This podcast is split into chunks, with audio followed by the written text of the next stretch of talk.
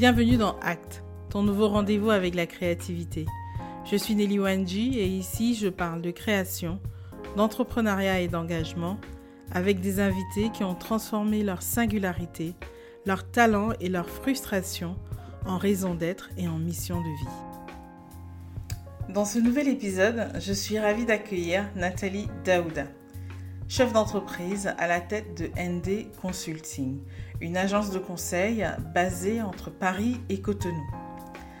Née à Abidjan, de parents béninois, Nathalie a grandi au Congo-Brazzaville avant d'arriver en France pour continuer ses études supérieures. Diplômée de l'American Business School en management et en finance internationale, elle a d'abord intégré des grands groupes internationaux, notamment elle a été responsable des comptes stratégiques chez Iron Mountain France et responsable des grands comptes chez DHL Express, avant de se lancer à son propre compte. Polyglotte, Nathalie parle le fond, le français, l'anglais, l'espagnol et même le peul. Mais aujourd'hui, nous allons nous exprimer principalement en français. Au sein de son cabinet, Nathalie accompagne les entreprises internationales, les entreprises locales, les institutions privées et les institutions publiques dans le cadre de sa dernière mission pour une institution financière africaine, elle a accompagné le gouvernement du Bénin à penser une stratégie de développement pour les industries textiles et de l'habillement. Elle nous parlera aujourd'hui des solutions qu'elle a préconisées, de sa vision du développement qui est très inclusive des entreprises locales et en faveur d'un capitalisme responsable. Je vous souhaite une très bonne écoute. Bonjour Nathalie, comment vas-tu? Bonjour Nelly, bah écoute, ça va, je vais. De quel côté du monde es-tu? Alors en ce moment, je suis à Paris, mais euh, dans pas longtemps, je serai à Cotonou. Oui. Bah, je suis ravie de t'accueillir dans le podcast. Déjà, merci à toi d'avoir accepté euh, de prendre part au podcast, de partager, euh, de partager un peu qui tu es avec nos auditeurs. Est-ce que tu pourrais te présenter avec tes propres mots, nous dire qui tu es, ton histoire et comment tu es arrivé où tu es aujourd'hui? Bah, d'abord, merci pour l'invitation. Euh, j'ai découvert en même temps que l'invitation tes podcasts et je les ai écoutés. J'en ai écouté quelques-uns, donc très intéressants. Donc merci beaucoup. Et puis de, de belles personnes qui sont passées. Merci. Donc merci pour l'invitation. Euh, qui suis-je? Écoute, je suis juste moi, quoi. J'ai envie de dire une personne, euh, je pense, une vie plutôt simple. Hein, euh, maman, épouse, euh, chef d'entreprise. J'ai été euh, salariée jusqu'à ce que ça me rende malade. Et après, je suis devenue entrepreneur. Et là, il est hors de question que ça me rende malade. On va aller jusqu'au bout de cette histoire. On va aller au bout de cette histoire. Euh, quoi d'autre? J'ai du, mal, du mal en fait parce que j'ai une vie j'ai une vie simple, je pense, mais quand j'en parle, tout le monde me dit oulala, oulala, quoi. Donc, je dirige une entreprise qui fait du.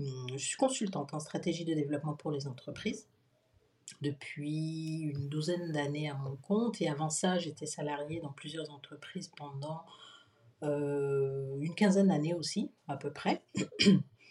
Euh, dans mon entreprise, qu'est-ce qu'on fait? Donc, on fait du conseil, euh, nous avons un magazine, nous avons un centre d'affaires, nous avons un accélérateur de PME, euh, et puis nous faisons de l'événementiel aussi pour les entreprises. Mais vraiment, mon métier, ma passion, ce qui me fait lever le matin, c'est construire des modèles économiques performants dans un environnement responsable, dans un esprit responsable, ce que j'appelle le capitalisme responsable. C'est vraiment être performant, faire de l'argent très bien, mais sans détruire tout autour. Hmm. Ça va de l'environnement aux gens qui sont dans cet environnement, aux, à tout ce qu'il y a dans cet environnement-là. C'est être performant, mais en gardant l'équilibre et la cohésion. Très bien, excellent. Bah, tu vois, tu y arrives très bien.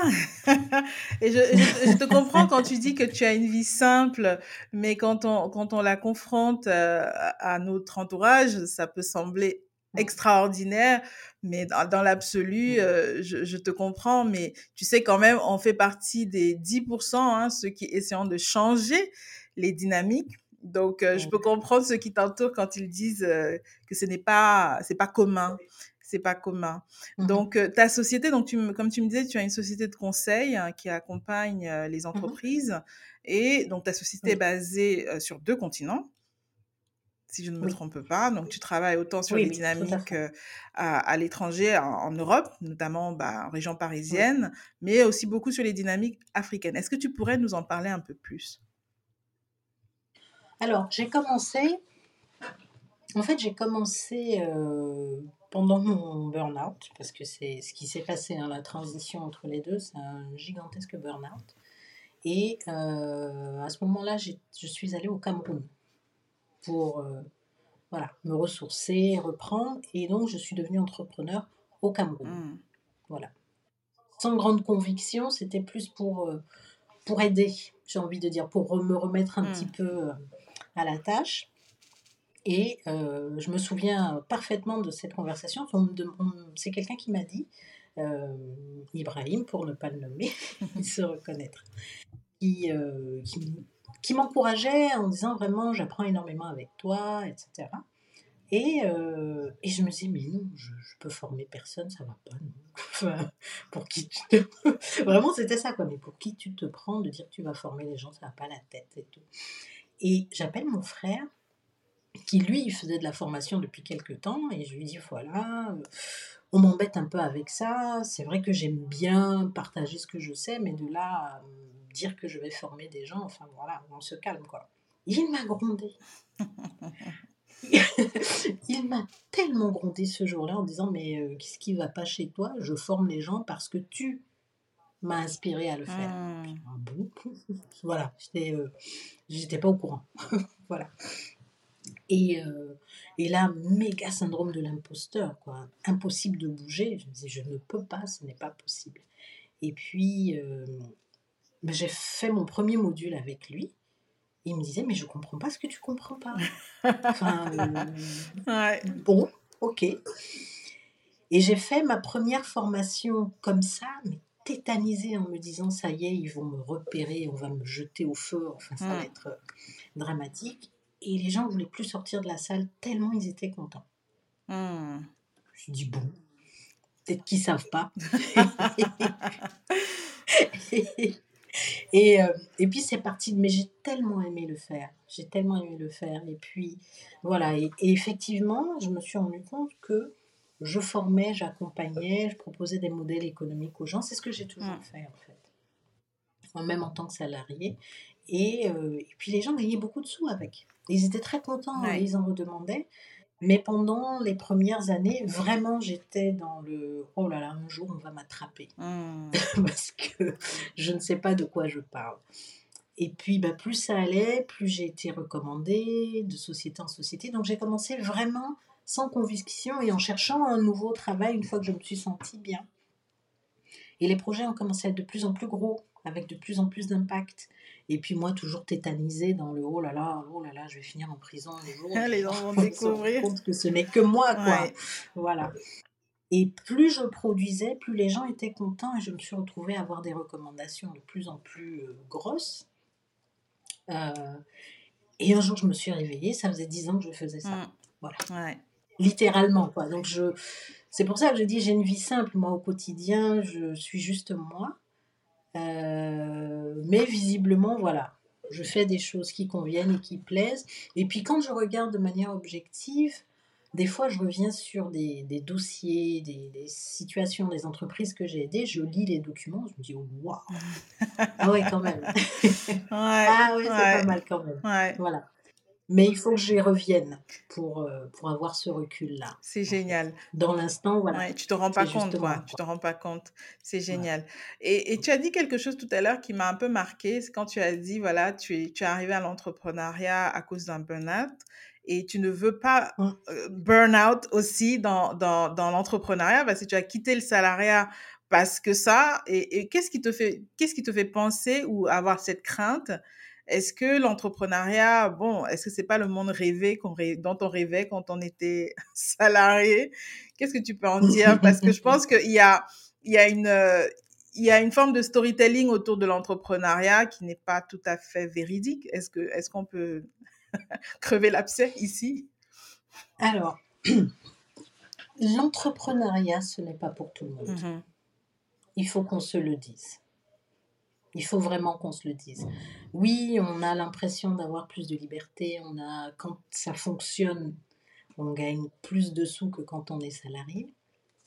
Mais la plupart du temps, on est seul face à soi, à ses choix. Les conséquences, on les prend en direct. On est sans filet. Quand je dis, euh, je me disais un jour, je vais me faire attraper, etc., c'est que quand on est salarié, on peut faire des erreurs. On va se faire sanctionner, etc. Mais c'est la, la boîte qui prend. Hmm. C'est le manager qui prend. C'est la personne morale qui prend. Quand on est entrepreneur, ce que vous dites, les recommandations que vous faites, les actes que vous posez, tout ce que vous faites engage votre responsabilité directement. C'est violent. ah, je ne peux pas le dire autrement. Hein. Mm. J'imagine, moi je me suis retrouvée à accompagner des entreprises qui font plusieurs millions de dollars de chiffre d'affaires. Et moi, là, avec euh, ma petite tête, je leur dis non, non, faites ça, faites ça. Enfin, euh, waouh Waouh euh, Il y a 200, 300, 500, 1000 employés derrière, et puis moi, je leur dis non, non, faites ça. Ouais. Et si ça marche pas, qu'est-ce qui se passe? C'est moi. Mm. C'est moi qui les ai convaincus. Et puis bon sang, quand je veux vous convaincre, j'y vais. Oui, hein. non, mais tu trouves les arguments. Donc, euh, donc j'ai des arguments, mes trucs sont étayés. Et puis comme je suis en permanence en, remise en question, je ne m'avance sur rien tant que j'ai pas mis ceinture, bretelle, vérifié de tous les côtés. S'il faut pas dormir la nuit, je dors pas la nuit. Mais quand je vous dis quelque chose, c'est que j'ai vérifié, euh, challengé, je me suis pas fait confiance, j'ai été au bout de, la, de la contradiction par rapport à moi-même. Mmh. Mmh. C'est ça que ça veut dire. Donc, quand on est entrepreneur, on a la responsabilité de ce qu'on dit, de ce qu'on fait. Quand on est chef d'entreprise, on a en plus la responsabilité des gens qu'on emploie ce qu'ils disent, ce qu'ils font, comment ils le disent, comment ils le font. Si on n'est pas prêt, il faut pas y mmh. aller. C'est vrai. Donc ça, ça, je parle vraiment de l'aspect, allez, déontologie, compétence. Voilà. Après, il y a la partie financière. Le salaire, il tombe à la fin du mois hein, quand on est salarié. qu'on performe ou qu'on ne performe pas. Ouais. Ouais. Voilà. Et puis quand le 2, le 3, le 4, c'est pas tombé, on fait la gueule. voilà, on va voir le patron, on boude, machin. Quand on est entrepreneur, quand on est chef d'entreprise, entrepreneur, bah, ça vient quand ça vient. Mais chef d'entreprise, moi, je commence à avoir des angoisses le 15 du mois. Parce qu'il faut payer les salaires. Moi, j'ai 10 employés aujourd'hui. J'ai 10 familles sous ma responsabilité voire plus, parce que je ne sais pas tout. Mm. Moi, le 15 du mois, voilà. C'est sur froid, tu dors plus la nuit, tu dis bon, comment on va boucler le mois là Tu dors plus la nuit. voilà, tu euh, t'es pas bien quoi, tu n'es pas bien. Il faut que à la fin du mois, il y ait de quoi payer tout le monde, payer les, les, les cotisations euh, sociales, payer euh, l'énergie, les, enfin, voilà, on, ne vit pas très très mmh, bien. Hein. On n'est pas euh, détendu, quoi. Quand on le fait sérieusement, et j'insiste sur le mmh, sérieusement, ça n'est pas fait pour tout le monde. Vraiment. C'est bien que tu soulignes ces aspects. je retournerai en arrière pour rien au monde. Non, non, c'est très bien que tu mmh. soulignes ces aspects parce que je pense que d'un côté, on peut fantasmer euh, la position euh, d'entrepreneur ou de chef d'entreprise sans prendre en mmh. considération le niveau de responsabilité que ça implique, et tu l'as très bien dit, euh, autant des responsabilités financières, administratives, fiscales, sociales vis-à-vis des personnes qu'on recrute et même des partenaires Mhm. avec lesquels on collabore, parce qu'il y a cet aspect-là aussi de dire, quand on prend des engagements vis-à-vis de ses partenaires, bah, si on les si on les respecte pas, ça les met dans une position compliquée. C'est Mhm. très bien que tu le soulignes parce que Mhm. je pense qu'il y a beaucoup euh, qui viennent aussi à l'entrepreneuriat par dépit en se disant que bon, de toute façon, euh, la vie de salarié, c'était pas trop pour moi ou je n'arrivais pas à faire la politique d'entreprise. En devenant entrepreneur, euh, ce sera différent.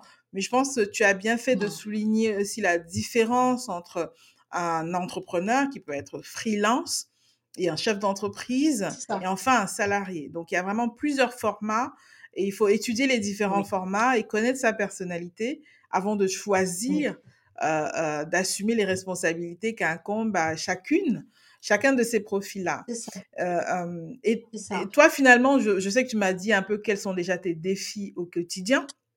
Euh, là, de, de, voilà, de, tes défis vis-à-vis des responsabilités que tu as pris, mais vis-à-vis de ton métier. Donc, est-ce que tu peux nous parler aussi, par exemple, l'une des raisons pour lesquelles, en tout cas, qui ont facilité le fait qu'on se rencontre et qu'on échange, c'est ton travail notamment euh, sur euh, l'industrie textile euh, au Bénin. Euh, que- Est-ce que tu peux nous en parler un peu plus de voilà quel cadre, dans quel cadre tu travailles sur ce projet-là, quelle est ta Mhm. responsabilité? Et, euh, et, et Mhm. quel est, quel est le- le- quels sont les objectifs de ta mission vis-à-vis de ce projet autour du textile au Bénin?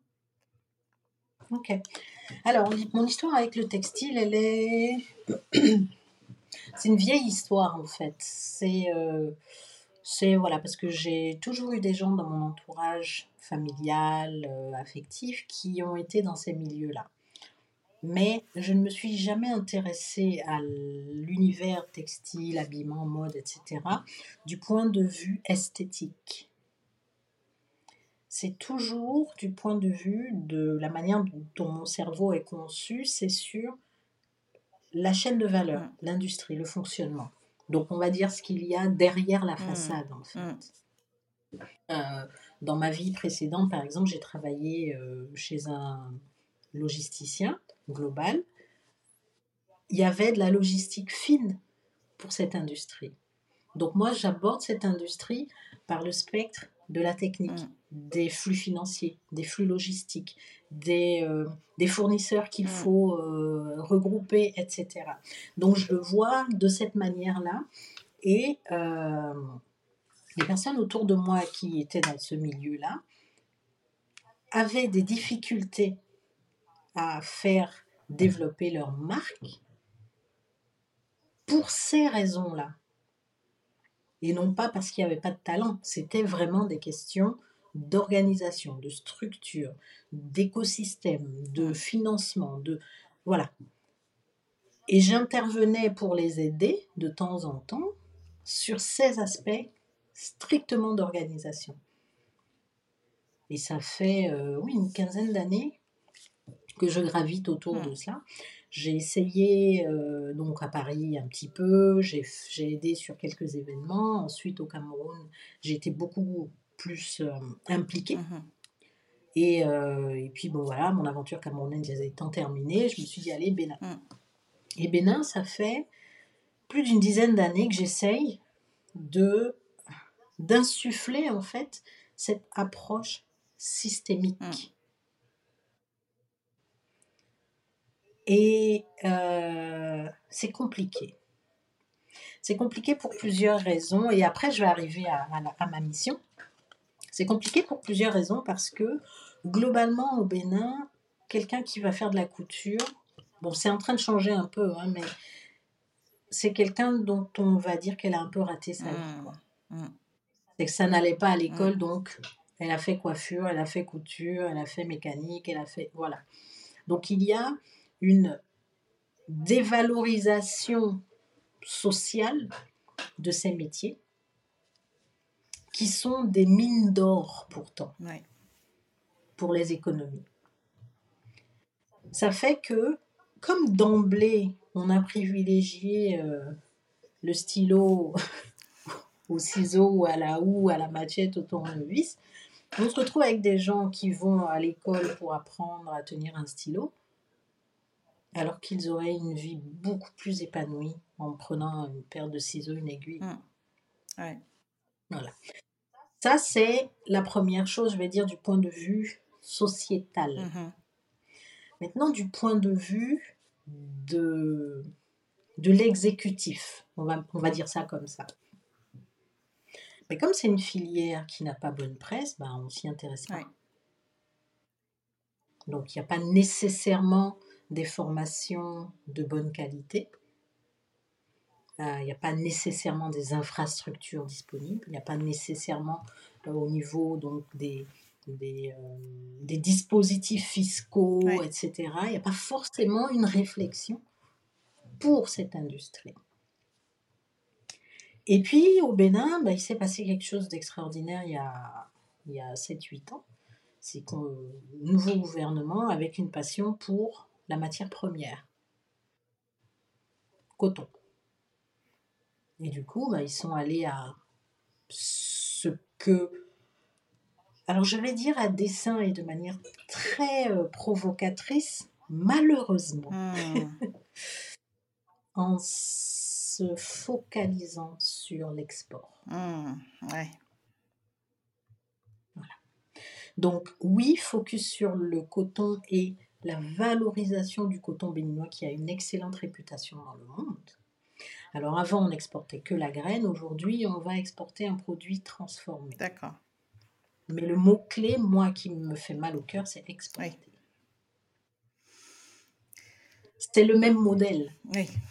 Il faut changer de logiciel, quoi. Il faudrait, il faudrait réussir à changer de logiciel parce que dans ce que tu décris, ce que moi je vois, c'est ce que je vois aussi un peu partout sur le continent, c'est que quand on imagine les systèmes de développement, on les imagine sans prendre en considération les locaux et les humains locaux. Quand on se dit les humains locaux, c'est de dire pourquoi envisager en fait de créer de la consommation sans considérer que ceux qui vivent dans les pays peuvent consommer C'est-à-dire, on ne, on ne réfléchit pas autonomisation, on réfléchit toujours à une forme de dépendance. C'est-à-dire que si on met en place un système économique qui doit produire pour vendre à quelqu'un d'autre que soi, localement déjà, mmh. on crée un système de mmh. dépendance. Euh, bon, je voulais juste faire cette parenthèse parce que c'est quelque chose que je vois de façon systématique dans tous les programmes de développement, c'est que tous les programmes de développement euh, avec le continent africain ont vocation à toujours encore laisser l'Afrique dans une forme de dépendance d'un marché mmh. international, euh, des conditions internationales. Et, est-ce qu'il n'est pas temps de penser un modèle qui sert d'abord les Africains en considérant les Africains comme des consommateurs, parce que les autres qui sont à l'extérieur de l'Afrique considèrent les Africains comme les consommateurs. On le voit bien sur nos balances commerciales, hein, c'est qu'on importe mmh plus qu'on exporte. Donc, euh, si, si, si on veut penser le développement, est-ce qu'on ne devrait pas l'imaginer d'abord pour servir la, les locaux? Je ne sais pas, c'est un grand point d'interrogation que j'ai et je... Moi, ça m'interpelle, hein. moi je... et c'est pour ça que je, je dis, je, je suis euh, pas que taquine, je suis un peu provocatrice en me disant, c'est export, moi ça me pose un, problème parce que c'est exclusif. Hmm. Si, si la réflexion, elle était marché intérieur et hmm. marché extérieur en même temps et on fait avancer les ça. deux. Moi, ça me va très bien, mais partout où je passe depuis euh, toutes ces années que je, je jacasse là, euh, c'est ouais, mais il euh, n'y a pas de marché au Bénin. Ah. Arrêtez de dire ça. Les Béninois, ils marchent quand même pas nus dans la rue, non? Ils sont tout nus dans la rue. On marche pas nus. Et on n'est pas, on n'a pas vocation à ne s'habiller qu'avec les vieux vêtements que les gens veulent plus. Surtout quand, surtout que 80, une grosse partie de la production euh, actuelle ne laisse même pas la possibilité aux vêtements d'avoir une vraie seconde vie. Hein. Voilà. Donc, moi, le, le, avoir un pays qui a un coton de cette qualité, qui est réputé dans le monde entier, et de voir dans les rues les gens porter des vieux trucs là que personne ne veut, et qui sont passés euh, par Emmaüs, mmh. euh, et puis après par les poubelles de machin, et puis finir. J'ai un problème avec ça. J'ai un vrai problème avec ça. Donc, mon approche, elle est ok, c'est quoi le problème? Je, branche mon cerveau Et c'est, ouais, il n'y a pas de marché. Ok, il n'y a pas de marché, ça veut dire, en d'autres termes, que les gens qui ne peuvent pas s'habiller avec des vêtements euh, premium Mhm. ne marchent pas nus pour autant. Mm. Ils s'habillent Mm. avec des produits qui entrent dans leur capacité financière. Ouais, Eh ben, produisons en fonction de leur capacité financière, d'emblée. Et pour pouvoir le faire, il faut massifier les énergies. Ouais. On ne peut pas y aller individuellement. On n'y arrivera jamais. Et là, je me dis, Mazel Tov, il y a un projet gigantesque au Bénin qui sort, une zone industrielle, de la production en série. Ben voilà l'opportunité. Donc je suis ravie de ça. Mais c'est la même réaction. Ouais, mais il n'y a pas de marché. Mais si, il y a un Mm. marché. Il faut juste le vouloir. Ouais. Il faut juste qu'on veuille travailler ensemble. Et là, je tombe sur mon deuxième casse-tête. Travailler ensemble. Ah je mets mon deuxième pied dans le plat, là. Mm, Blam. mm, Voilà. ouais. Donc, travailler ensemble, j'ai l'impression que c'est de la science-fiction. Ouais. Et ça, enfin, c'est le point de départ de la discussion. Il ne se passera rien si on ne travaille pas ensemble. Ben, je pense que la question fondamentale qui peut peut-être réussir à repenser cette vision du travail ensemble, c'est même pourquoi en fait? Pourquoi on fait tout ce qu'on fait? Euh, Et, et- et c'est- une question que je pose. C'est quoi le Oui, projet? c'est quoi le projet? On- Pourquoi on se casse la tête? Pourquoi on imagine euh, le développement? Si c'est pas pour servir nos propres voisins, ceux qui sont à côté de nous. Donc, à partir du moment où on a réussi à répondre à l'équation pourquoi, si c'est pas une démarche personnelle et individuelle, on, on comprend très bien que c'est impossible d'arriver à quoi que ce soit s'il n'y a pas une cohésion, s'il n'y a pas un agenda commun, s'il n'y a pas une vision d'ensemble.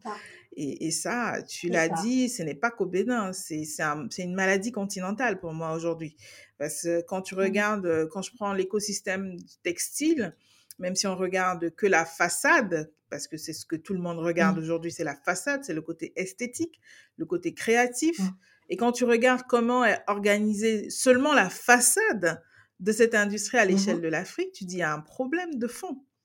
C'est que ce ne sont que des dynamiques isolées qui ne sont pas ancrées sur un agenda, qui ne sont pas ancrées sur une vision de développement qui va servir euh, mon voisin, euh, mon parent, euh, ou je sais pas moi, ou mon, ou pays et mon gouvernement. Donc à partir de ce moment-là, comment est-ce qu'on pourrait même imaginer sur la partie technique, ce que tu abordes clairement, ce qui touche à la production, à- au développement, à la distribution, au marché, comment on pourrait même commencer à l'imaginer dans le, dans le terme ensemble, en fait? Donc, euh, Bah, c'est- voilà. Donc là, je t'ai résumé euh, ma ma mission. hein.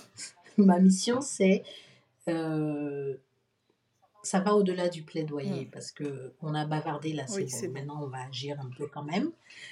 Le ma mission, elle est de c'est vraiment c'est vraiment l'expression we need few good men Mm. and women. Mm. Voilà. On n'a pas besoin d'être beaucoup. J'ai besoin de quelques personnes de bonne volonté Mm. pour déployer ce plan. Et c'est ce que je suis en train de faire donc depuis. euh, Alors, ça a traîné parce qu'il fallait trouver les gens qui avaient envie, le courage, la capacité, la disponibilité pour le faire. Aujourd'hui, c'est bon, j'ai trouvé des gens qui sont prêts. Et donc, on est en train de, de travailler à proposer quelque chose de très opérationnel Mm.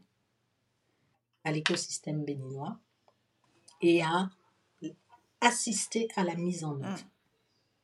Dans cette dynamique donc, de capitalisme responsable dont je parle, c'est en étant euh, brutalement honnête en termes de capacité, compétences, objectifs, vision, etc., tous ces éléments structurants, et euh, en étant à la fois inclusif et respectueux de la culture, de l'environnement, des personnes qui sont dans la chaîne de valeur. un Parce que, euh, ah, non, moi, quand je fermerai les yeux, je monte direct. C'est un hein. sacré gros projet. hein. je vais ni à gauche ni à droite. hein. Non, non, non, moi, je veux pas arriver là-bas et qu'on me dise, mais qu'est-ce que tu as fait en bas là? Ouais. Non, non, non, non, non. non. il faut que ce soit propre, Ouais. il faut que ce soit durable, il faut que ce soit inclusif. On peut avoir une industrie textile pour, pour habiller les, le milliard et demi d'Africains et Africaines. On n'a pas besoin de traverser, ça. on n'a pas besoin de passer dans l'eau. C'est ça, On n'a pas besoin de passer dans l'eau. On a un milliard et demi de consommateurs sur le continent. disponibles, accessibles sur le continent, qui ne marchent pas nus dans les rues. On peut travailler ensemble à l'échelle du continent ouais. pour produire et habiller les enfants de ce continent. On peut le faire. Je suis convaincue. Et c'est ce à J'en- suis convaincue. Et, et je me dis, euh, quand tu finis de poser ça comme ça, là, comme on dit, toutes les autres questions gambergent dans ma tête, en fait, de dire, OK, pour avoir un écosystème du textile euh, qui existe en, en Afrique pour l'Afrique et qui sert l'Afrique, il y a beaucoup d'aspects euh, sur lesquels on va devoir repenser euh, notre fonctionnement. Oui. Et, et ces fonctionnements-là dont on a hérité, donc moi je ne pense pas qu'on les ait imaginés à une, une seule seconde. Pour moi, ce sont des, Mhm. des, des- des contextes de travail dont on a hérité de notre passé, Mhm. disons les choses, hein, colonial. C'est qu'aujourd'hui, Mhm. sur le continent, il va falloir repenser l'éducation, qui pour moi est le départ de tout, de dire, bon, qui est le point de départ même de pourquoi est-ce qu'il faut qu'on le fasse, de dire idéologiquement, Mhm. pourquoi il faut qu'on construise une industrie textile pour l'Afrique? Déjà, un, et, et quand on a Mhm. répondu à ce pourquoi-là, oui, maintenant, on a envie de le faire parce qu'on veut servir ce pourquoi. Et dès qu'on a posé cette question, il faut l'éducation. Comment on peut apprendre à des Africains à concevoir des, des vêtements pour les Africains Parce que j'ai le sentiment que quand je regarde encore une fois de plus la façade de l'industrie textile en Mhm. Afrique aujourd'hui, c'est qu'on n'apprend pas Mhm. aux Africains à concevoir des habits pour l'Afrique. C'est qu'on est dans un système de pensée euh, qui nous a, on est dans une sorte de doctrine qui vient tellement de l'Occident qu'à aucun moment on ne s'est assis pour réfléchir à ce qui conviendrait à un Camerounais, à un Béninois, à un Centrafricain, à un Ivoirien. On est tellement en train de calquer un modèle international que j'ai envie de me dire, oui, je veux croire que qu'on a la capacité, mais est-ce qu'on le veut et est-ce que le système qui est en place va nous permettre de le faire? Alors, comment dire pour rester politiquement correct? Alors, euh, j'ai posé, on a eu ces discussions parce que donc dans, dans ma mission actuellement, donc on a des réunions de travail, euh, etc. Et un jour, j'étais un petit peu agacée par, par la tournure donc, du débat et j'ai posé la question. Quelle est la base de, la logique vestimentaire chez nous On est en train de parler donc de la nécessité d'avoir des curricula pour l'éducation euh, secondaire euh, et jusqu'aux études supérieures dans les métiers de la mode et du textile. Et donc, il y avait plein, plein de contributions, etc. Et j'ai dit, OK, le curricula, le cours zéro, c'est quoi le premier cours? Et là, c'est parti dans toutes les directions. Je dis, voilà, le premier cours, c'est de rappeler aux gens que la base vestimentaire chez nous, ce n'est ni le pantalon ni la jupe. C'est le drapé, donc votre premier cours, il ne peut pas être sur comment faire une jupe ou un pantalon ou une chemise. Ce n'est pas notre base vestimentaire. Notre base, c'est le pagne. C'est le drapé. Donc à l'examen, là, il doit y avoir un examen sur l'attaché de pagne, sur l'attaché du foulard. Homme, femme, le drapé, c'est notre base. Donc le premier cours doit être sur le pagne comment il est tissé, qu'est-ce que ça veut dire? Quand on met un fil bleu et un fil rouge, ça veut dire quoi? Les rois, quand ils mettaient ça, qu'est-ce que ça veut dire? C'est ça le c'est ça la base.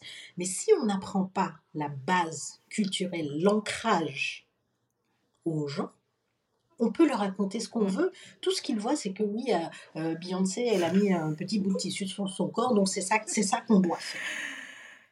Et, et- et- et ils ont raison, parce que on ne leur sert Que que ça. ça. Ouais. La robe princesse, moi, j'en peux plus de la voir, cette robe princesse-là. Elle est partout, déclinée dans toutes les formes. Mais la base vestimentaire, chez nous, c'est le pagne. Ouais. Et il n'y a pas, ouais, mais sur le plan international, Jesus, l'international, c'est nous. On est un milliard et demi. Ouais. Ouais. Ça. Donc, il faut arrêter Ouais. de voir ailleurs un international omniscient, omnipotent de je ne sais trop quoi. Nous sommes le monde. Mm. Notre réalité compte. Mm. Au même titre que celle des voisins. Ouais. Donc il n'y a pas à se défaire de ses propres valeurs pour adopter celles des autres et décréter que c'est ça la norme. Je suis d'accord. Je vois pas en quoi la jupe et le pantalon doivent être la norme. Je vois pas. On est en train de parler d'une population minoritaire. Si on prend les groupes ethniques, on parle d'une population minoritaire et on estime que les valeurs, la culture et le mode de vie de cette minorité est le standard. Mm. Il y a quelque chose qui ne va Ouais. pas là. Quand on est un milliard et demi de gens, notre voix Compte. Si on n'en a pas conscience, d'autres en auront conscience à notre, à notre place. Ils vont faire ce qu'il faut pour qu'on n'ait jamais conscience de Ouais. cette voie-là. Donc si on a envie d'être en pagne, my friend, et que ce soit le nouveau standard, my friend, let's be in pagne, my friend. tu, vois ce que je, Je, je- tu vois ce que je veux dire? complètement, complètement. Et il n'y a pas, il a pas, tu vois, cette, cette hiérarchie culturelle, elle me fatigue parce qu'elle biaise tout. tout le reste. Ouais. Elle biaise absolument tout. Alors que. Et il n'y a pas à être complexé, décomplexé. Je- rien revendiquer de rien du tout. Je suis, point. Tu es. Voilà, nous sommes. Et il n'y a pas de ouais, mais euh, euh, il faut que. Voilà, là, on est en train de parler en français. Ça nous arrange. Mais on pourrait faire la même chose en Yoruba. Ouais. On pourrait, on En pourrait quoi ce serait décider. disruptif de le faire en, Il suffirait Tu de décider. C'est une décision? Ouais. C'est juste une décision de.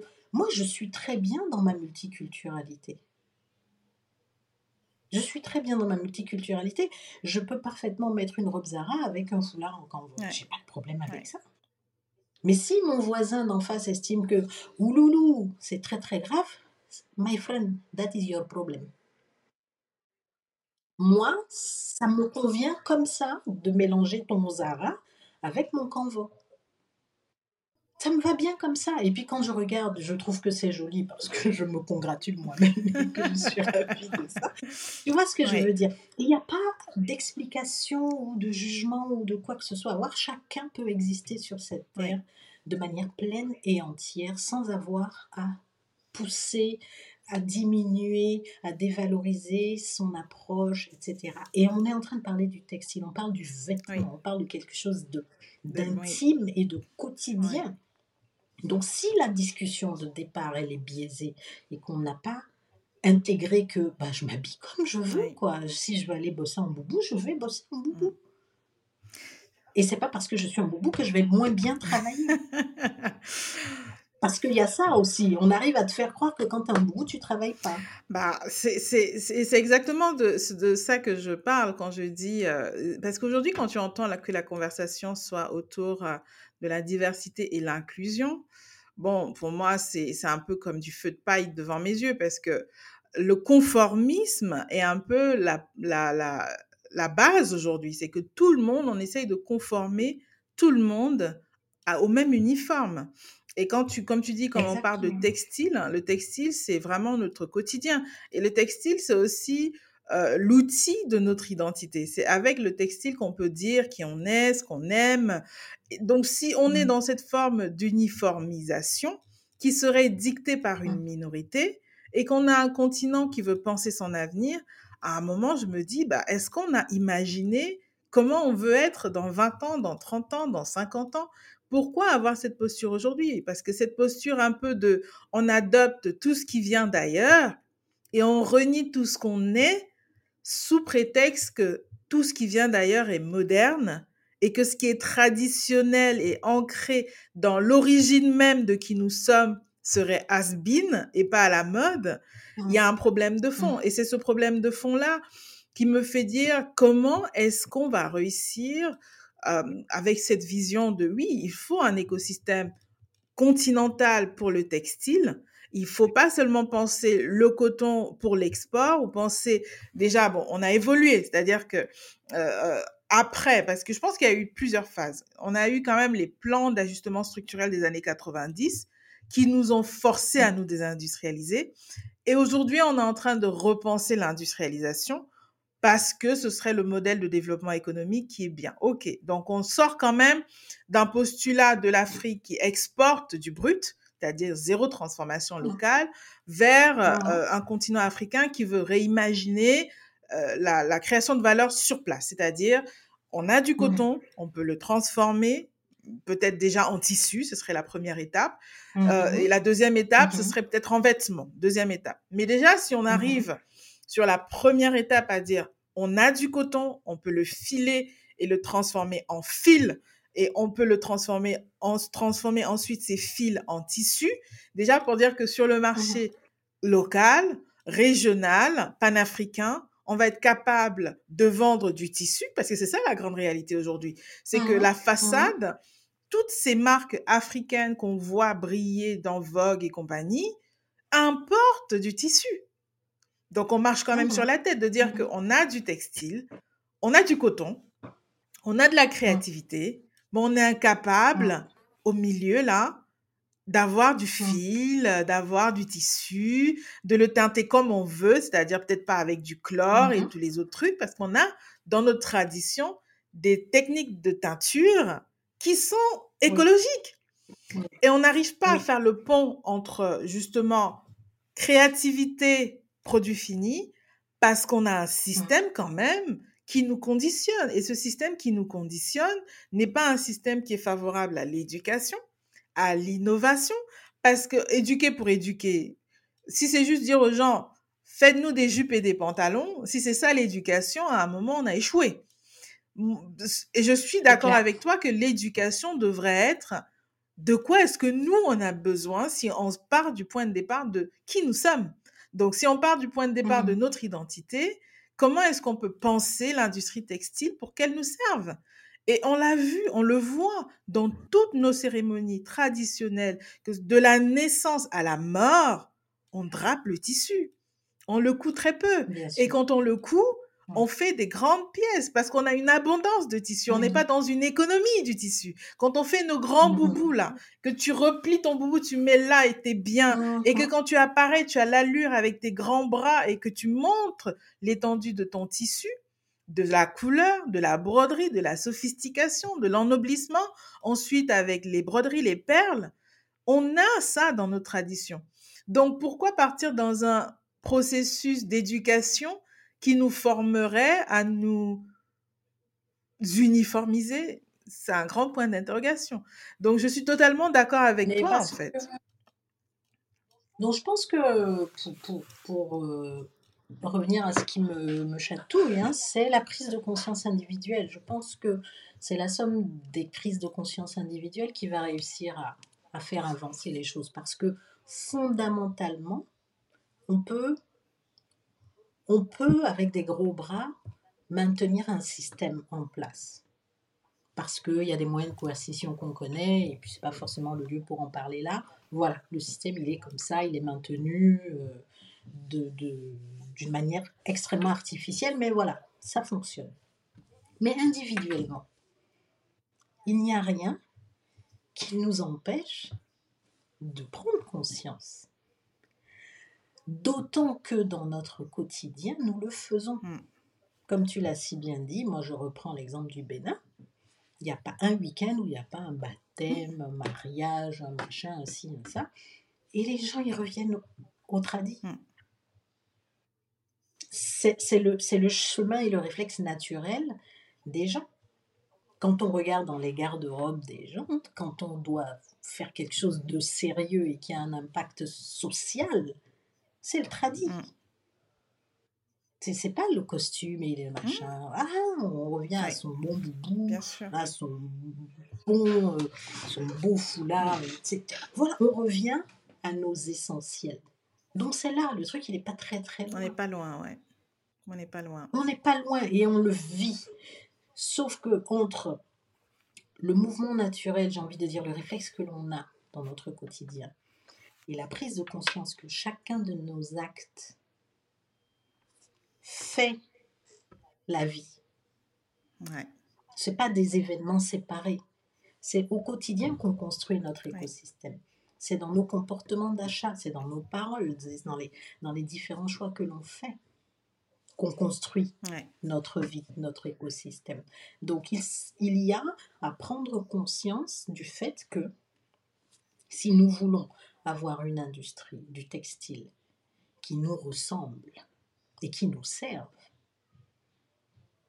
c'est à nous d'agir. Ouais. Individuellement déjà. Ceux qui, Ouais. individuellement, et c'est la somme de ces individualités-là qui va Mm. créer le mouvement. Ouais. Parce que pour l'instant, ceux qui agissent pour protéger leurs intérêts, ils dorment pas. Et ce n'est pas, et c'est pas euh, l'un contre l'autre ou quoi. Et je ne jette la pierre À personne. à personne. Bien sûr. Les gars font ce qu'il faut pour protéger leurs Bien intérêts. sûr. Et s'il faut aller par des moyens de coercition plus ou moins légaux, ils Bien y sûr. vont. Donc si nous voulons faire valoir nos intérêts, un, il faut en être conscient. Deux, il faut agir. Point. Et ça ne va pas faire un pli. Ouais. La réalité, c'est que ça ne fera pas un pli. Ouais. Parce qu'à un moment donné, on va être dans une aberration de bah, my friend, je ne suis pas contre toi, je suis pour moi. C'est ça. Donc calme-toi. C'est ça. Ouais. On n'est pas fâché. Je suis pour moi. Mais tu peux pas me mettre en, en situation donc de comment dire illégale presque parce que je veux agir pour mon bien. Mm. Ouais. Je suis pas contre toi. J'ai pas dit que je vais me battre contre toi. Non.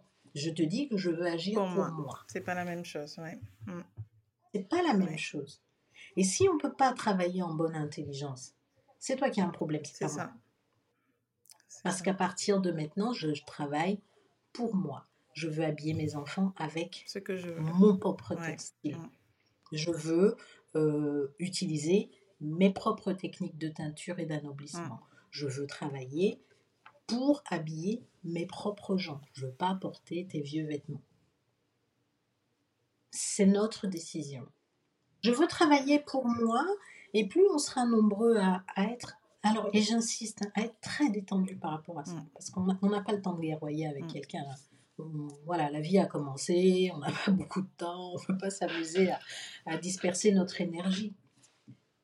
Il faut juste être conscient. Ça, je veux plus, c'est ça que je veux. Ouais.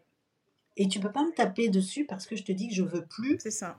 te mettre en priorité. Je veux me mettre en priorité. Et comme tu dis, le meilleur moyen de l'exprimer, c'est par ses actes. C'est pas, euh, c'est pas un plaidoyer qu'il faut tenir. Il faut pas aller frontalement le dire en face de l'autre. Il faut juste agir en fait et, et- le dire avec ses actions, avec ses actes. C'est ça. C'est ça. Exactement. C'est ça. Tu vois, et, et, et c'est, et c'est pas très très compliqué. Là, aujourd'hui, on est là, ouais, moi je suis béninois, euh, toi t'es togolais, euh, Ça a l'autre, pas euh, d'importance. et machin. Ça ne veut absolument Rien rien, dire. dire. Ouais. Tu vas parler en Mina, Mm. au Bénin, tu parles en Mina, au Togo Ouais. aussi. Donc c'est pas une affaire de Bénin-Togo. Tu parles en Yoruba, tu ça. parles en Yoruba au Bénin, ça. tu parles au Yoruba au Nigeria aussi. Donc c'est pas un problème de, de passeport. C'est une question de personne. C'est une question de responsabilité. C'est une question d'avoir un minimum de vision, de d'amour de soi Oui. tout simplement et pour sa communauté et d'avoir envie de faire les choses pour que sa communauté Grandissent. s'émancipe, se développe, grandisse et que les gens vivent bien individuellement Mm. et collectivement. C'est tout. Et mon, mon éthique en tant qu'entrepreneur, mon éthique en tant que chef d'entreprise et en tant que citoyenne du monde, c'est celle-là. C'est de penser des modèles et de proposer aux entreprises, aux États, aux institutions, à qui veut bien m'écouter, des modèles performants, parce que vraiment, le, le- on est dans la performance, euh, parce que c'est la moindre des formes de respect qu'on peut accorder à l'univers Ouais. d'être performant quand on va quand on va prendre une ressource, quand on va ôter une ressource de la terre ou qu'on va oui, on va, on va sortir une ressource, il faut l'exploiter de la manière la plus optimisée possible. Et il faut, il faut rendre, il faut remplacer.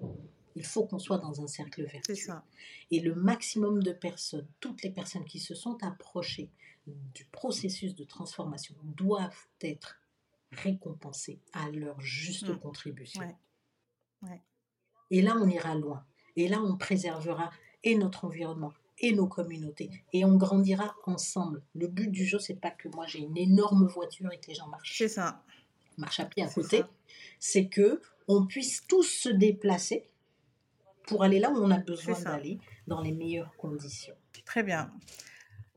Sur ce sujet justement du textile, euh, je suis d'accord avec toi, hein, que ce soit sur la vision et l'impact qu'on doit avoir et mmh. quelles sont les stratégies aujourd'hui que tu as réussi peut-être à accompagner, à, mettre en place, ou peut-être quelles sont les prochaines étapes? Est-ce que tu as réussi à convaincre, notamment sur cette euh, subtilité de dire, voilà, si on peut faire de l'export, on peut faire du local Alors, j'ose croire que j'ai convaincu un noyau dur de personnes du bien fondé de mon approche, j'ai envie de dire non violente, mais ferme. Mmh des choses. Voilà. Dans le sens où euh, la première chose, c'est est-ce qu'on est, d'accord que le niveau d'incompétence qu'on affiche là, il est inacceptable aujourd'hui. Et toi, t'es violente quand même. Hein. Tu leur dis ça comme ça frontalement. je, je, suis ferme dans mon propos. Parce que parce qu'on n'a pas, comment dire, on n'est plus dans le plaidoyer, on n'est plus dans le constat. On a déjà fait tout ça. Là, là, Faut passer à si on n'est pas d'accord, si on n'est pas d'accord qu'on ne sait pas faire, on n'ira nulle part. Je ne peux pas euh, lancer un mouvement de fond comme celui-là avec des gens qui ne sont pas conscients, qui ne savent pas coudre droit. Tu vois ce que je veux dire? Si déjà ça, tu mets ton ego dans ça, on peut rien faire. Si on n'est pas d'accord sur le fait que, mon ami, quand tu convoques les gens pour venir à ton défilé à 19h et que toi-même tu apparais à 22h et que le défilé commence à 23h, c'est un degré d'incompétence inacceptable. C'est pas une opinion. C'est un fait. Ça, c'est factuel. Si on est d'accord que ça, ça va pas, là, on peut bosser. Tu vois, si on n'arrive pas à se mettre d'accord sur ces basiques-là, on ne peut pas changer. On ne peut pas évoluer. On ne peut pas réfléchir ensemble sur le contenu des programmes de formation. C'est ça. Quelles sont les compétences qu'on a besoin de travailler? Vers quoi sommes-nous en train d'aller? Si on n'est pas d'accord ensemble, là, que quand tu fais un pantalon à pince, il y a un minimum de règles à avoir, surtout quand tu as des morphologies comme les mmh. nôtres,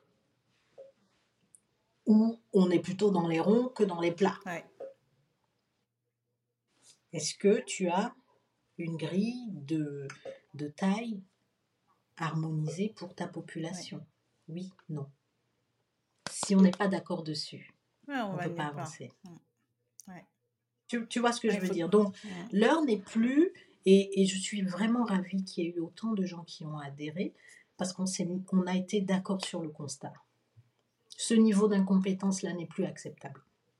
il faut qu'on arrête d'exhiber ça dans, en toute impudeur au monde, sous prétexte qu'on est pauvre. Ou C'est pas une excuse. Moi, je refuse ce truc que les Africains sont pauvres là. C'est pas vrai. C'est se complaire dans la médiocrité. voilà. Ça, ça n'est plus acceptable euh, à l'heure actuelle.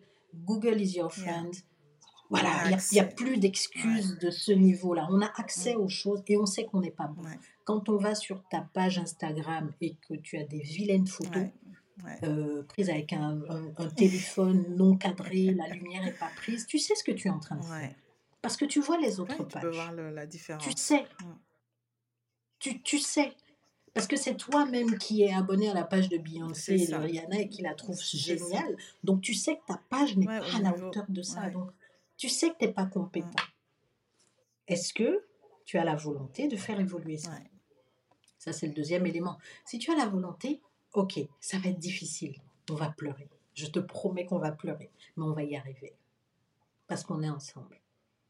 Tu vois? Et ça, je suis vraiment contente parce que il y a de plus en plus de gens qui ont décidé de, de, de cesser ce ouais, mais on est pauvre, il faut qu'on nous aide, Ouais. on doit nous aider. Personne ne doit aider Ouais. personne. Chacun se prend en main. On a accès à tout aujourd'hui. On a accès absolument à tout. Oui, il y a des blocages systémiques. Oui. Mais ça, ça va se régler. Ouais. Pour l'instant, il y a des basiques qui doivent être pris en charge individuellement de la responsabilité des, des- des uns et des autres. Est-ce que tu as un plan pour ton business? Ah, moi, je suis passionnée. Lé, lé, lé. Ça Non. paye pas les factures, la Non, non, non. passion, là. Hein? La passion n'a jamais payé aucune facture. Il faut être organisé. Ouais. Il faut avoir un plan. Si tu sais pas faire, est-ce que tu es d'accord pour que quelqu'un qui sait le faire le fasse? T'aides à le faire. Ouais. T'aide à le faire et tu payes. Ouais. Donc, euh, donc oui, je, suis, je, je pense que c'est, comme tu as dit, la première étape, c'est d'être d'accord sur le constat. Et la deuxième étape, c'est de définir ensemble, c'est de- c'est d'avoir la volonté de définir ensemble euh, un Deuxième, nouveau plan. Et, et, et ça, C'est ça. c'est c'est exactement ce qui va nous permettre déjà peut-être de passer, euh, de passer à la phase 1. Parce que là, j'estime que nous, à l'échelle du continent, on est quand même encore à la phase 0 on est à la phase 0 et, et il nous faut beaucoup, beaucoup de volonté pour réussir à passer à la phase 1. Mais je pense qu'à partir du moment où on a cet éveil de conscience individuel euh, et que nous sommes nombreux à avoir cet éveil de conscience et nous ça. avons envie de ça. changer de logiciel, il faudra qu'on s'arme de patience, mais qu'on ne, qu'on ne ménage aucun effort, surtout qu'on ne ménage pas d'effort Voilà. et ça prendra forme. Je suis convaincue que ça prendra forme. Et comme tu le disais, même s'il y a un système en place euh, euh, et qu'il y en a beaucoup qui travaillent pour eux, bah, il faudrait que nous, on Mm. définisse pour qui on travaille et comment on veut travailler pour essayer de faire sauter ce système. Parce que ce n'est pas en disant il y a un système en place, il faut qu'il saute, qu'il va sauter. Il faut que nous-mêmes, on change de logiciel. Et une fois que nous, on a changé de logiciel, les autres seront obligés de, de- de s'adapter. C'est-à-dire de, de- Ça va se voilà, faire naturellement. C'est pour ça que je dis, ça va. Il n'y a pas, il y a pas de violence ou de choses. Ça va se faire naturellement. Tu sais, euh, dans, dans, dans la vie, on a des, on a des étapes, on a des stades de vie à un moment donné. Mais les choses, elles se font ça. tout simplement parce que tout le monde est conscient, tout le monde fait ce qu'il faut. À partir du moment où on a la masse critique de gens qui sont, qui ont cette volonté-là, qu'on a cette conversation décomplexée. Ouais. Très capital. On, on a besoin d'avoir cette Ouais. conversation. Tu vois, tout à l'heure, tu disais, ouh, t'es violente. oui et non. Il faut Oui qu'on et se non, le dise, quoi. que- Il faut se le dire. Oui, on ne peut pas. À un moment donné, il faut qu'on Ouais, se le dise ouais. pour pouvoir avancer. Si on ne se le dit pas, on est dans une salle remplie de gens qui sont dans leur ego, dans Ouais. leur machin, Ouais. et on tourne en rond, on tourne en rond, et puis on a, ah, tu sais qui je suis, et on est sorti de là, il s'est rien passé. Ouais. Quand, on, quand, on a, quand on a brisé la glace comme ça, ceux qui peuvent pas, ceux qui sont pas prêts, Oui, ils vont pas suivre, mais ils tant se pis. lèvent et ils s'en Oui, vont. très bien. Non, ils se lèvent et ils s'en vont. Et c'est très Mm. bien comme ça. Ils vont continuer sur leur chemin. Ceux qui restent, voilà, ok. Ils sont prêts. On est, on s'est Ouais. réveillé de la matrice, on a pris la pilule bleue ou la pilule rouge. Là, on est réveillé. On, on ouvre les yeux et c'est très vilain autour. Ok. Mais on a une vision. On a une petite lumière au bout du tunnel et on sait qu'on peut y aller en bossant la main dans la main. Parce que si on y va tout seul, c'est terrifiant Ouais, le noir. ouais. Ouais. L'obscurité, là, elle est Non, terrifiante. terrifiant. Mais si on est à plusieurs pour y aller, ben finalement, ça ira beaucoup plus vite qu'on le croit. Et mon sentiment aujourd'hui, avec euh, les quelques mois que j'ai passés de manière un peu active là depuis quelques temps, je suis absolument ravie, convaincue, soulagée, euh, euh, tout ce qu'on peut imaginer de positif, que nous verrons de notre vivant ce changement. Hmm. Ouais. nous allons voir ça parce que il y a beaucoup plus de gens conscients qu'on ne croit. Il y a beaucoup plus de gens euh, éveillés, réveillés et conscients qu'il y a des aberrations qui ne peuvent pas continuer. Et puis surtout, il y a des gens, beaucoup plus de gens qui sont juste fatigués de se complaire dans la médiocrité. Ouais.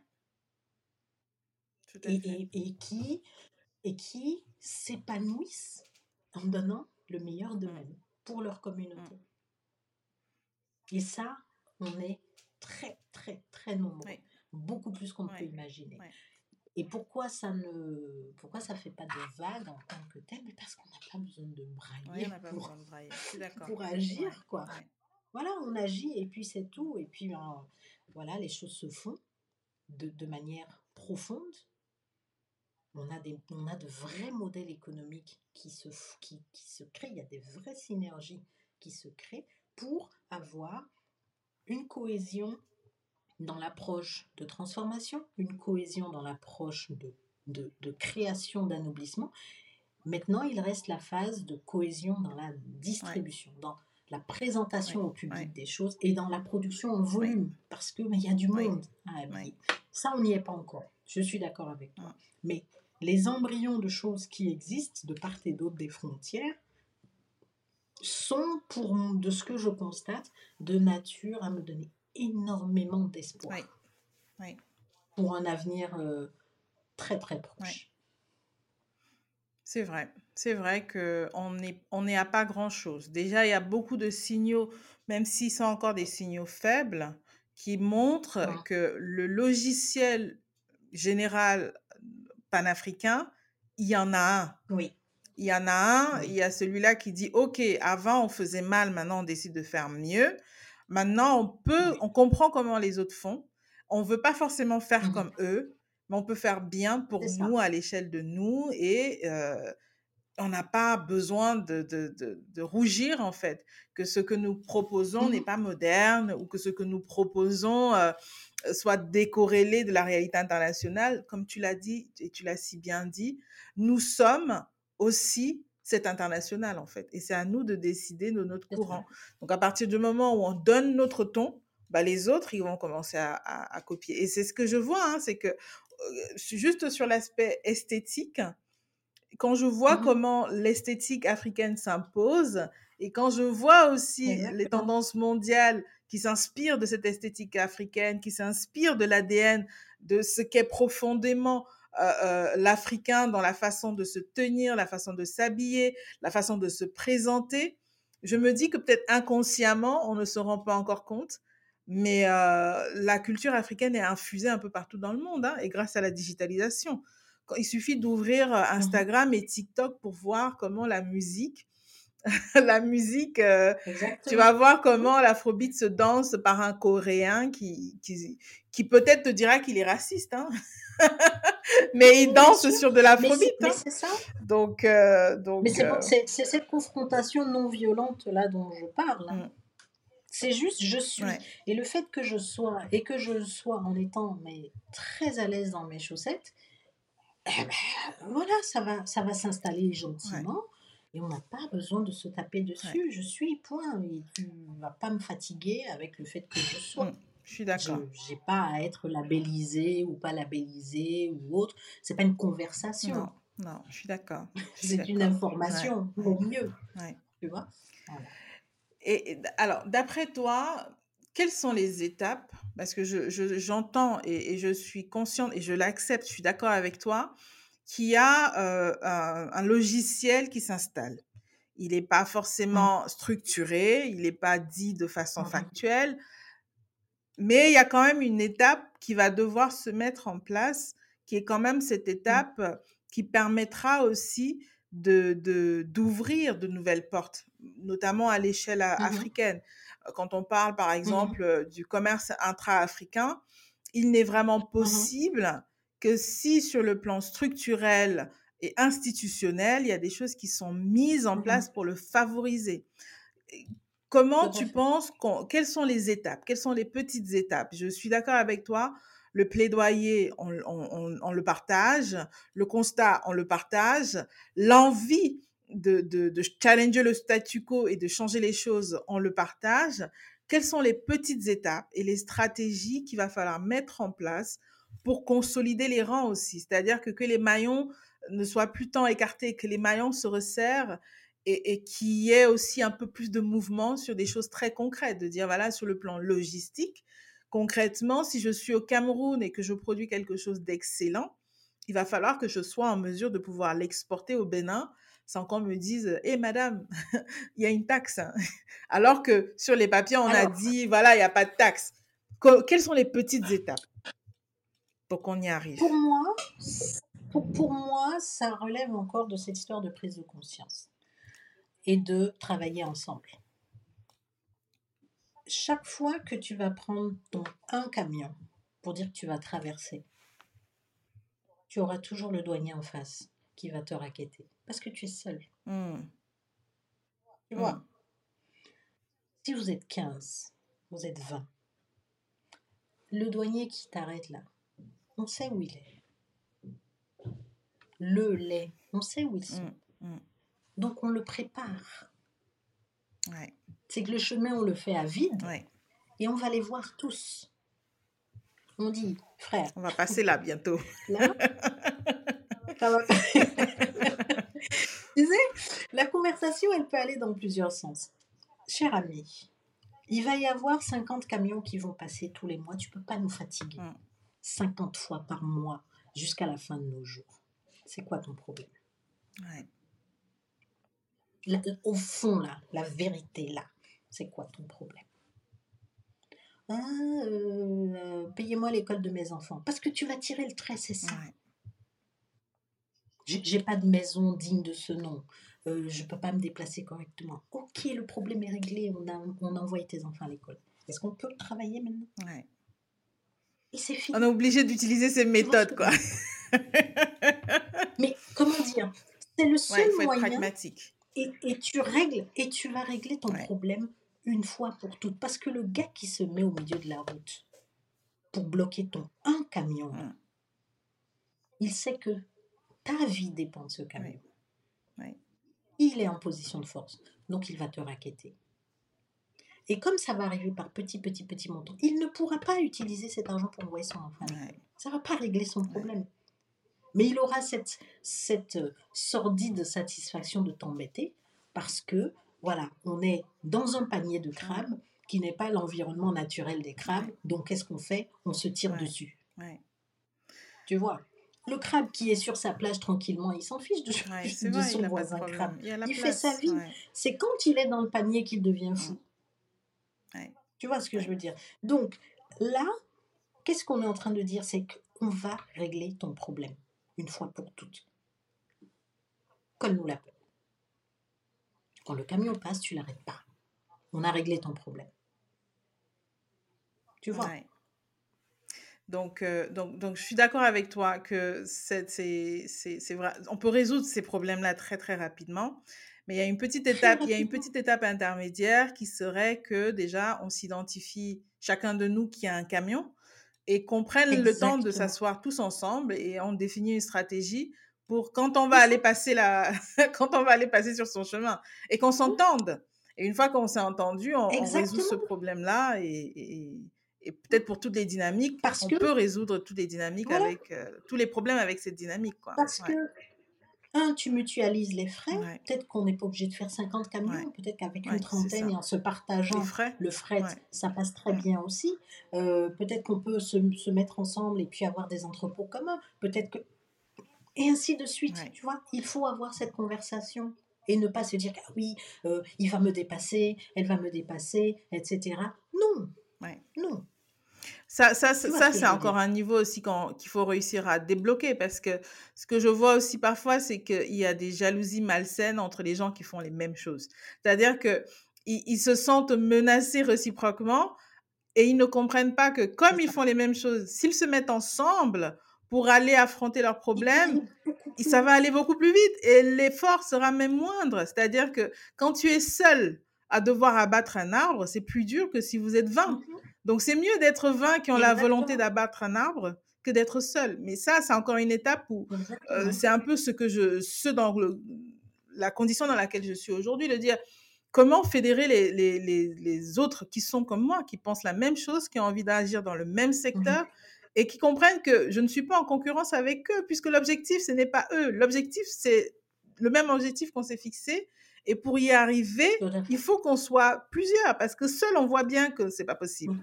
Et ça, réussir à Exactement. convaincre les autres acteurs, c'est l'enjeu d'aujourd'hui, en fait, pour moi, de dire, voilà, comment tu moi, réussis à il convaincre est là. à les autres que... Pour moi, Ouais, l'enjeu, il est ouais, là. Pour moi, l'enjeu, il est vraiment là dans cette, euh, cette notion de travailler ensemble. Et par la force, c'est le terrain qui influence le- le- l'exécutif. ouais, ouais. Si vous avez en face de vous un écosystème organisé, structuré, quel est l'intérêt de l'État d'aller casser? Ouais. Ça n'a aucun sens. À moins d'être pervers et de se dire que non, je refuse le progrès de de la population. Moi, je ne connais pas un exécutif qui va voir un écosystème qui est organisé et qui joue le jeu. Quand on se met ensemble, les gars, on est tous d'accord, on paye nos impôts, quoi. ouais. On paye nos taxes, on est clean. Ouais. Voilà. Il faut jouer le jeu, c'est du donnant-donnant. Je suis d'accord. Vous arrivez comme ça, vous avez, vous vous êtes mis ensemble, vous jouez le jeu, vous déclarez, vous payez vos taxes. Qu'est-ce que l'État va vous faire? Évidemment qu'il va aller dans votre sens. Ou si le- l'exécutif a les mains, euh, pieds et poings liés, l'exécutif va vous laisser tranquille. Mm. Ouais. Ils n'ont aucun intérêt à détruire un modèle Qui qui fonctionne. paye ses Ouais. taxes. Et qui fonctionne. Ouais. Qui nourrit Par les contre, gens. vous venez là en consortium, on voit passer les camions, il y a des millions qui sont brassés, et puis vous êtes en établissement déclaré euh, et vous payez euh, le minimum des impôts. Mais évidemment, même moi, même moi, j'irai détruire ce truc-là. Ouais. Ouais. Tu vois? C'est extrêmement important d'avoir cette rigueur-là et cette, cette intelligence-là aussi dans le relationnel, de se dire, on se met ensemble, on fait les trucs bien. Je suis d'accord. on se met ensemble euh, euh, et puis bah, on va pas mettre des camions tout dégueulasses sur la rue qui tuent les Ouais. gens quoi. Ouais. On va on va s'améliorer, on va faire des usines, on va mettre des gens dedans, on va payer les gens normalement. Et je pense que tu as raison, c'est vois, vraiment cette- ce niveau. Ouais, on est à ce niveau-là. C'est nous, c'est nous, c'est pas quelqu'un d'autre qui va le faire pour nous. Et ce truc que l'État va faire, l'État il fera rien du tout. L'État il a d'autres choses à penser. Nous sommes la société civile, nous avons pris la responsabilité, j'insiste, nous avons pris la responsabilité d'être des dirigeants d'entreprise. C'est pas juste pour ramasser de l'argent. Nous avons une responsabilité sociale et sociétale en tant que chef d'entreprise. Il va de notre responsabilité de l'avenir de nos communautés, l'avenir harmonieux de Ouais. nos communautés, de faire les choses bien jusqu'au bout. Il n'y a que comme ça qu'on va faire évoluer ce continent. Je suis d'accord. C'est pas en attendant que quelqu'un vienne faire. Non, personne ne viendra. C'est nous. C'est l'action de chacun d'entre nous qui va faire la différence, en fait. Ouais. C'est ça, Ouais. c'est ça. Mm. C'est ça. Donc, euh, très bien. Je, je pense que là, on arrive euh, un peu, à- un peu au terme de notre échange. Je, je voulais savoir si tu peux trouver, si tu peux partager comme ça de ton expérience, autant dans le textile que dans d'autres secteurs d'activité, surtout dans ton expérience dans l'organisation des entreprises et l'accompagnement à la croissance. Quelques conseils à partager avec euh, des aspirants entrepreneurs ou des, entrepreneurs qui sont un peu plus jeunes, comment se structurer et, comment réussir justement à, opérer dans cette vision de l'écosystème, de dire comment je me rapproche des autres pour collaborer avec eux? Mm. Alors j'ai envie de dire que tout part du projet de vie déjà. Ouais, Qu'est-ce que vous voulez pour vous-même? Ouais, Vous êtes la personne la plus importante de votre vie, tout court, et c'est ce projet de vie qui va déterminer le projet professionnel. C'est dans cet ordre-là. hein. tout à fait. Si, si ça, c'est pas clair, ben vous allez tourner en rond, vous allez aller dans plein de directions, et puis ça va être confus à un moment donné, et c'est comme ça qu'on arrive à des situations entre autres, de burn-out. Hmm. Ouais. C'est qu'on n'a pas un plan pour soi, bien clair. Et le plan pour soi permet de déterminer les moyens et ressources qu'on va mettre en œuvre pour atteindre son objectif personnel. Donc quand vous dites que vous allez prendre le chemin d'entrepreneuriat, qui est un chemin compliqué, c'est que vous savez où vous allez vous en tant que personne. Ouais. Donc mon conseil, c'est avant de vous lancer, allez vous enfermer dans une grotte et réfléchissez à ce que vous voulez pour vous. Qu'est-ce que vous voulez être? Quelle personne vous voulez être? Quel, quel enfant de votre pays vous voulez être? Quel père, quelle mère, quel frère, quelle sœur, quel citoyen vous voulez être? Quand ça c'est clair, là vous pouvez vous lancer Ouais. sur un chemin spécifique et notamment celui de l'entrepreneuriat. Et de concevoir un chemin d'entrepreneuriat sans avoir préparé quelque chose, même si on sait que la vie nous amène à gauche, à droite, si vous n'êtes pas structuré, vous perdrez toujours le fil. Ouais. Et vous ne prendrez donc pas les bonnes décisions pour préserver votre activité, pour protéger votre vie, pour protéger votre équilibre Ouais. personnel. Vous n'allez pas choisir le bon conjoint, la Mm. bonne conjointe. Mm. Vous n'allez pas donner la bonne éducation à vos enfants ou à votre entourage, Mm. etc. Tout, tout va partir en cacahuète, Ouais. j'ai envie de dire. Et vous allez vous retrouver dans un projet d'entreprise qui est décorrélé avec la vie que vous menez. Et il y aura des contagions. Fort. Et à un moment donné, ça va craquer. Ouais. Ça, c'est, je parle de mon expérience, et plus j'avance en âge, là, plus je me rends compte que toutes les personnes qui lâchent l'assiette à un moment donné, c'est que, voilà, ça ça s'est pas bien mélangé à un moment donné. On n'a pas Bien mis les verrous, les garde-fous, on n'a pas bien dosé. On n'est pas sur le on n'est pas sur le chemin qui est bon pour nous, Mm. en fait. Donc en tant qu'entrepreneur, il faut être s'il y a tellement de charges, tellement de responsabilités, tellement de pression que si on n'est pas une personne équilibrée, on ne peut pas porter une entreprise à la à son plus haut niveau en fait. On devient complètement fou, on fait des choses bizarres. Donc il faut être équilibré. Avant de vous lancer, réfléchissez à la personne que vous voulez être. D'abord. Ouais. Ça, c'est le point vraiment de départ. la base. Ensuite, quoi que vous fassiez, soyez en règle avec la loi.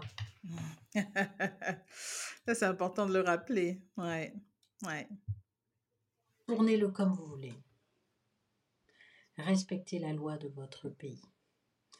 Que vous la jugiez juste, efficace, valable ou pas, si vous ne respectez pas la loi, c'est par là que ça va vous attraper. Ouais. C'est le meilleur moyen pour vous défaire. Hmm. Surtout quand vous êtes au plus haut. On vous attrapera toujours par vos petites incivilités. Ouais. Et je répète, hein, qu'on soit d'accord ou pas avec la loi, qu'on la trouve juste ou pas, Ouais. il faut respecter la loi. Et trois, on ne mélange pas la politique avec le business. Il faut éviter. Des fois, on est un peu obligé parce que c'est le fonctionnement du pays dans lequel on est qui veut ça. Euh, mais si on peut éviter de faire de la politique, voilà, soit vous faites de la politique, soit vous faites du business, mais faites pas les deux. Mais C'est pas un bon. ça ne marche pas ensemble. Mais comment, alors, quand, quand je vois nos écosystèmes qui sont quand même assez politisés, que par exemple, quand tu veux poser un acte, euh, c'est des actes qui sont encadrés par des procédures administratives, et les administratives sont souvent Mhm. les politiques. Comment faire en Afrique, en fait, pour se tenir à l'écart, justement, de la politique et ne pas, je, je dirais pas mettre de l'eau dans son vin ou faire du copinage avec certains administratifs, si on veut arriver à un certain niveau, j'ai envie de dire? Mais il faut avoir un vrai projet, un vrai business plan. Il faut avoir un vrai modèle économique qui est autonome et qui fonctionne vraiment. Si vous montez votre business sur la base des marchés que vous allez gagner avec l'État, c'est votre modèle économique. Là, vous êtes complètement imbriqué dans le système politico, euh, économico, machin. Donc, c'est votre modèle économique, donc vous n'en sortez pas. Donc, en réalité, vous ne faites pas du business, vous faites de la politique. Mais si vous êtes entrepreneur, chef d'entreprise dans le secteur privé, votre modèle doit être autosuffisant dans le secteur privé. Et, là se repose une deuxième question, parce que quand je prends l'état de nos pays, souvent, mmh euh, euh, pour mmh euh, réussir à, faire avancer les choses, il faut gérer tous les aspects, c'est-à-dire il faut soi-même former ces gens, il faut, si on doit les payer en bonne et due forme, il faut, faut, bah, faut les enregistrer dans les systèmes sociaux comme il mmh faut. Et quand on voit le coût déjà de la formation de son propre staff sur son entreprise, c'est, j'ai envie de dire, mais c'est 4, 5, 6, 10 fois plus difficile pour un entrepreneur en Afrique de réussir légalement, entre guillemets, parce que tout est fait, tout le système est fait pour qu'il n'arrive à rien faire, en fait. Je ne sais pas comment, comment il peut réussir. Non, non, parce qu'il doit tout faire. Non, je suis d'accord. Tout faire. Je suis absolument d'accord. Je suis absolument d'accord. Dans le, je, suis mais à 250% d'accord. Je le vis au quotidien. On a des charges qui sont absolument ridicules pour l'énergie. On a, il y a des aberrations totales pour faire fonctionner notre entreprise et rester légaux euh, de bout en bout. C'est vrai. On est dans un modèle qui n'est pas favorable à l'entrepreneuriat dans la réalité. On est, euh, voilà, c'est vrai. De l'autre côté, encore une fois, il faut travailler ensemble. Si vous voulez former vous-même vos employés, vous n'allez pas vous en sortir. Mettez-vous à plusieurs. Mettez-vous à plusieurs pour financer de la formation. Il ne faut pas y aller tout seul. Il faut mutualiser. Il faut absolument mutualiser les charges pour s'en sortir. Tel que le système est fait, le niveau de taxation est absolument ridicule. Les banques sont contre-productives. c'est un non-sens pour l'entrepreneuriat, malgré tout ce qui est dit. Et vraiment, hein, c'est mon quotidien, donc je, voilà, je le dis, euh, c'est un non-sens. Le niveau de taxation est absolument ridicule. Les charges, les le niveau de formation des jeunes quand ils sortent, c'est encore plus dur de, les, de, de tout défaire ce qu'ils ont appris en fait. Mais c'est ça, c'est ça, c'est qu'il faut défaire et refaire avec patience. Donc il faut impérativement mutualiser, sinon on ne peut pas s'en sortir. Il faut des partenariats, il faut travailler en meute. On est obligé de travailler ensemble. On est condamné à travailler ensemble pour s'en sortir. Vraiment, quand on se lance, je, je, vais te donner un exemple. Hein. On, va, on va avoir des gens qui vont se lancer dans, dans, dans un métier de bouche, par exemple, ou autre, et qui vont acheter tous les équipements. Mais il y a des équipements qui peuvent être mutualisés il y a des équipements qui peuvent être mutualisés. Mais comme chacun se dit Ah oui, non, mais euh, c'est mon concurrent, on ne peut pas se parler, etc., ah ben, tout le monde reprend à zéro. Et ça fait que les entreprises, mais elles, meurent à une vitesse. Elles meurent à une vitesse parce que les gens ne travaillent pas ensemble. Il faut se faire de la recommandation entre soi de l'échange de services. Ok, moi j'ai telle prestation, toi tu as telle prestation. Forme mes gars, je forme les tiens. Comme ça, il n'y a pas d'échange d'argent. Il faut, faut être si de soi. Voilà, il faut, il faut réussir à, à, penser hors du cadre dans un environnement biaisé. C'est ça l'innovation finalement. Et je suis tellement d'accord. C'est ça l'innovation, ouais. C'est ça, c'est ça. Bah, mmh. j'ai envie de te dire, en tout cas, quand on voit, quand je vois l'énergie que tu as malgré toute l'adversité, ça ne peut qu'encourager les autres à mmh essayer et à tenir bon parce que dans l'absolu, on va y arriver parce qu'on est condamné à devoir y arriver. Et je, je pense que quand, quand j'entends comment, quand je t'entends parler, je pense que tu es un peu comme moi, c'est de dire que j'ai essayé tous les scénarios. Et le seul scénario qui correspond à ma vie et à mon ambition de vie, c'est le scénario dans lequel je fais les choses. Le scénario de je vais travailler pour quelqu'un, pour qu'il me paye un peu, c'est bien. Mais même si je travaille pour quelqu'un pour qui me paye un peu, ce sera toujours pour faire marcher ces projets-là qui doivent servir la communauté. Mmh. Parce que la réussite, comme peut-être beaucoup de gens le définissent au point, à un point individuel, mais pour moi, la réussite, pour ceux qui peuvent déjà réussir individuellement, c'est la, leur réussite collective. Et tant qu'on n'a pas mmh cette mmh réussite collective, on est dans une situation d'échec. Et, et, et, et, je pense que toi comme moi, on est vraiment dans cette disposition-là parce qu'on sait qu'individuellement, on peut réussir. On a déjà réussi individuellement. Et à partir du moment où on connaît l'équation de la réussite individuelle, on ne peut pas dormir. Sauf si on crée une autre planète pour nous. Moi, j'ai presque envie de... Non, mais des fois, des fois, je me trouve à des situations où je me dis, la seule solution pour moi, c'est de changer de planète. C'est-à-dire d'aller dans un endroit où il n'y a pas les êtres humains, où il n'y a pas de non-sens. Mais ça, c'est une fiction. Donc, la seule façon de vivre dans la réalité, c'est de faire. C'est de faire un peu. De faire un peu et de trouver d'autres personnes qui ont envie de faire un peu parce qu'on sait que dans l'absolu, on va tous mourir. Hein. Et si on n'a pas essayé de faire ce un peu-là, eh ben, on va recommencer encore à zéro, tu vois. Donc, euh, merci en tout cas pour l'énergie que tu, que tu me donnes, que tu partages et que tu partages aussi avec nos auditeurs. Et euh, je sais que tu auras toujours la fermeté qu'il faudra pour essayer de faire bouger les lignes.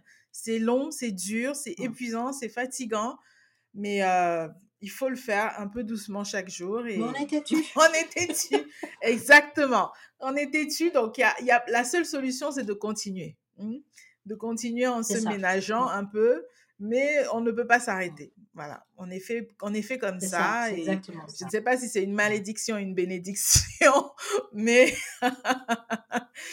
mais bon, on a été, on a, on est, on est parmi ceux-là qui doivent continuer à faire, quel que soit le contexte, la situation, ce qu'on a en face de nous. Notre rôle est d'innover, donc euh, on va, on va devoir le faire.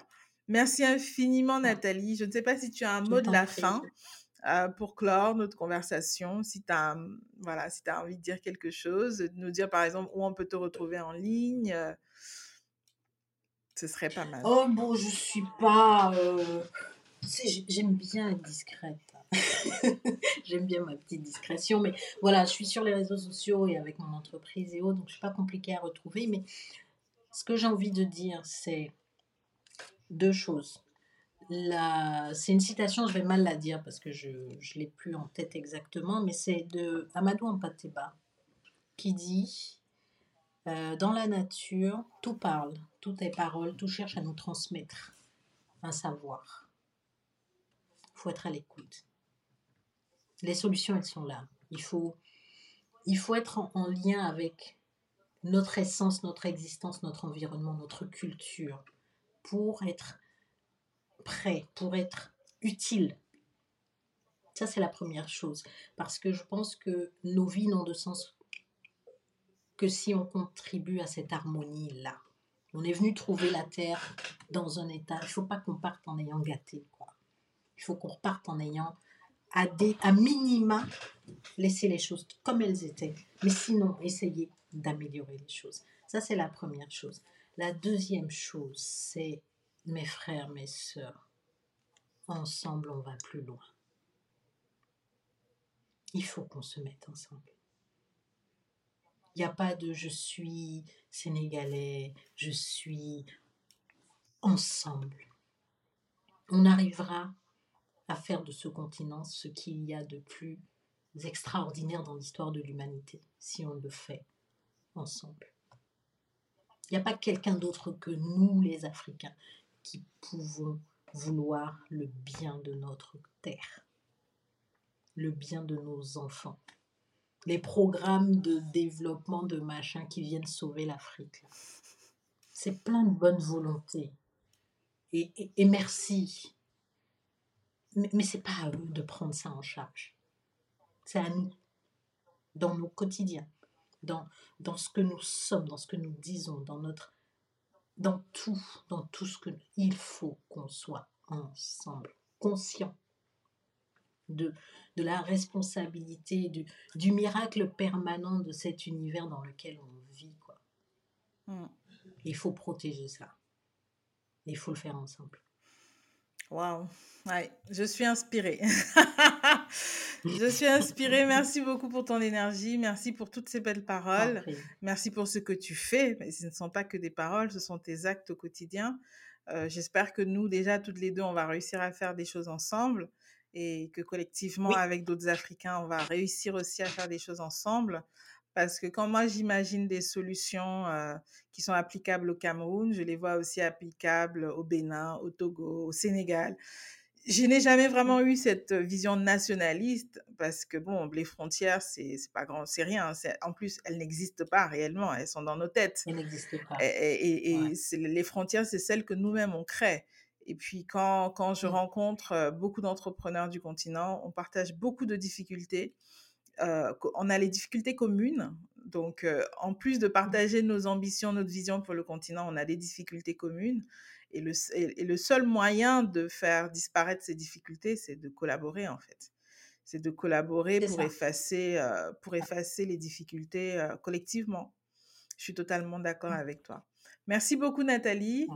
À très très vite du coup pour euh, les, les, prochains, les prochains épisodes si je puis dire. ok, avec plaisir. Si tu as aimé cet épisode, alors c'est à ton tour de passer à l'action. J'espère te retrouver très prochainement dans la communauté ACT. Tu trouveras tous les liens et références de cet épisode dans la barre de description. À très vite.